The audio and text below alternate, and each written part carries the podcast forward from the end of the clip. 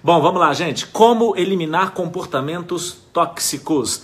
Bom, primeiro, o que é um comportamento tóxico? É um comportamento que gera consequências que vão te prejudicar, tá?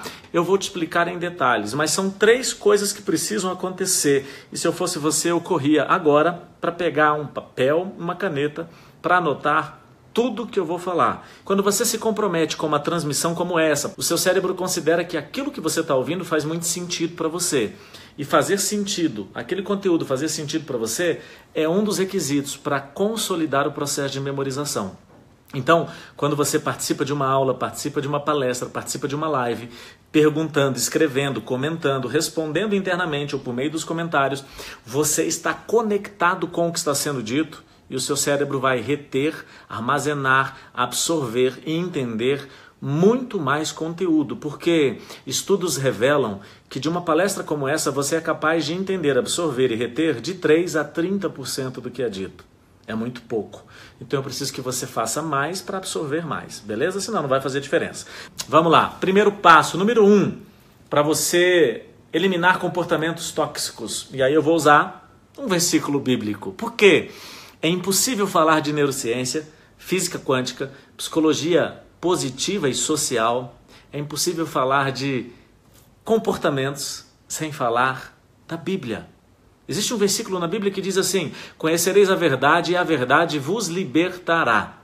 Então eu preciso, para me libertar de um comportamento tóxico, eu tenho que conhecer a verdade sobre ele. Número um, eu preciso identificar. Anota aí, número um, identificar. Primeira coisa que a gente tem que fazer, gente, é identificar. Beleza?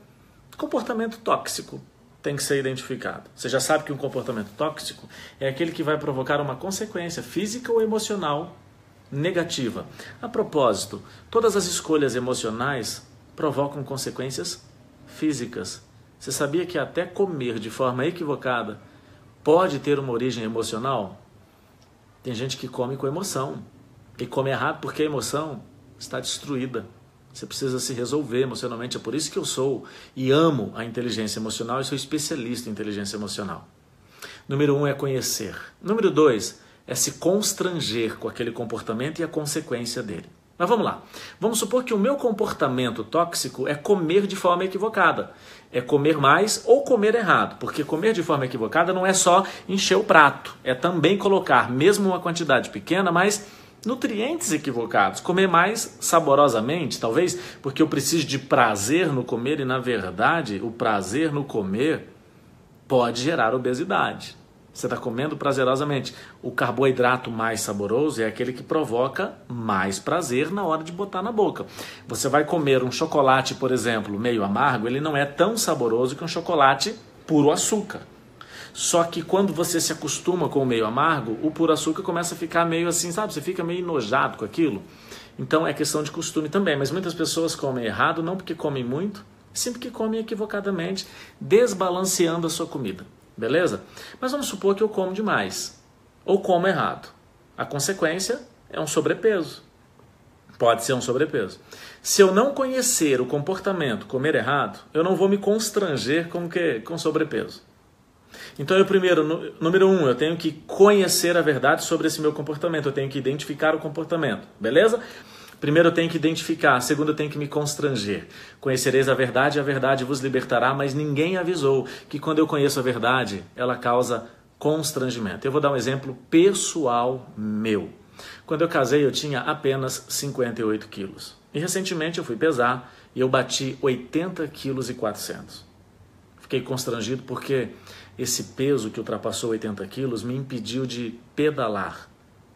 Eu tenho uma bicicleta, uma mountain bike, uma Specialized, e eu tenho um pedal nessa bicicleta profissional que ele suporta no máximo 80 quilos. Por mais que eu não pedale constantemente, mas saber que aquele peso me impede de pedalar a hora que eu quiser, eu me constrangi. Foi naquele momento que eu conheci a verdade sobre o meu peso.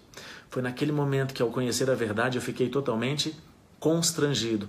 Foi naquele momento que eu busquei uma dieta. E eu perdi, em quatro semanas, aproximadamente 5 quilos. Por que, que eu não fiz isso antes? Porque eu olhava no espelho e eu não via a verdade. E eu não via a verdade, eu não ficava constrangido. Eu me conformava Qual é a primeira coisa que tem que acontecer para você eliminar um comportamento tóxico? Reconhecê-lo, identificar. Número dois, qual é o segundo passo? Se constranger, não do comportamento, mas da consequência negativa gerada por esse comportamento. Eu fiquei constrangido com sobrepeso porque eu identifiquei o comportamento. Mas o que aconteceu comigo pode não acontecer com você, porque aí vem a terceira coisa. O nosso cérebro sempre vai procurar algo positivo para justificar a nossa permanência em um comportamento negativo. Então, como é que eu identifico um comportamento tóxico se eu não o vejo como tóxico? Eu não vejo como algo ruim, eu vejo como algo bom. E você deve estar se perguntando: como assim, Márcio? E eu preparei uma listinha para falar para você. Uma listinha de comportamentos negativos que são justificados na minha mente com pensamentos, emoções e sentimentos positivos e eu não consigo mudar. Exemplo, vamos lá. Um pai, uma mãe autoritária. Responde para mim. O comportamento autoritário é um comportamento negativo, comportamento tóxico, ou ele é um comportamento positivo? Aquele pai que ganha pela voz, pela arrogância, pelo grito, pelo autoritarismo. Esse é um comportamento negativo. É um comportamento tóxico, isso mesmo. Só que eu não me vejo como autoritário. O autoritário, ele se vê como educador. Qual é a frase comum dele? Filho meu, apanha em casa para não apanhar na rua. Mas ele é autoritário. Mas ele se vê como educador perfeccionista. Uma pessoa perfeccionista é aquela que o nível de perfeição dela, a exigência dela é tão grande que ela se conecta mais com processos do que pessoas, com bens materiais do que pessoas. Mas ela não se vê como, como perfeccionista, ela só se vê como uma pessoa organizada. Como é que eu mudo o comportamento tóxico em mim, perfeccionista, se eu me vejo como organizado? Organizado é algo positivo. O que, que eu tenho a mudar se eu sou apenas organizado? O comprador compulsivo, que compra o que não precisa com dinheiro que não tem. Ele liga para o amigo, para a amiga e diz: Amiga, foi um achado. Eu aproveitei a oportunidade. Ele não vê aquela compra como uma compra negativa, uma compra compulsiva, um comportamento negativo. Ele enxerga aquilo como uma oportunidade. Oportunidade é algo positivo. Eu não posso perder a oportunidade. Como é que eu vou mudar se eu não consigo enxergar? Cumprir o primeiro passo que eu te dei hoje, que é identificar o comportamento. O ausente, o pai ausente, a mãe ausente. Chega em casa cansado depois de um dia de trabalho e diz assim: Não dá, eu estou cansado, eu não posso. Ele não se vê como ausente, ele só se vê como um trabalhador. Eu não estou fora de casa, eu não estou ausente, eu preciso trabalhar. Alguém tem que trabalhar nessa casa. O passivo que sabe que tem que fazer, mas não faz, ele não se vê como passivo, ele só se vê como um merecedor de um descanso. Eu só preciso descansar. Workaholic, aquele viciado em trabalho que fica tanto tempo no trabalho que ele negligencia os relacionamentos, as pessoas, a família, os filhos, o cônjuge. Passa 12, 13, 14 ou mais horas no trabalho, mas ele não se vê como workaholic, um viciado em trabalho. E workaholic é um termo em inglês. Ele se vê como um vocacionado. Ele só diz: Eu amo o que faço, eu nasci para fazer isso. É por isso que eu passo muito tempo. Aquele que reclama e não para de reclamar, mas reclama de tudo e de todos. Ele não se vê como reclamador, ele se vê como aquele que está fazendo justiça. Ele está apenas desabafando, ele é o único que enxerga aquilo e o único que está tentando fazer justiça. O pessimista, ele não se vê como pessimista, ele se vê como realista. Aquele que erra no trânsito, faz uma conversão que não devia, ele justifica isso dizendo: Eu fiz apenas um gato. É um gato, é uma coisa tão linda, um gatinho. Ele não vê como um erro, é um gato. O crítico negativo, ele só é corajoso para falar a verdade. O indelicado, aquele que diz para você, amiga, desculpa, eu sou muito sincera, eu tenho que falar a verdade com você. Você já percebeu que o que vem na sequência é algo que vai te magoar?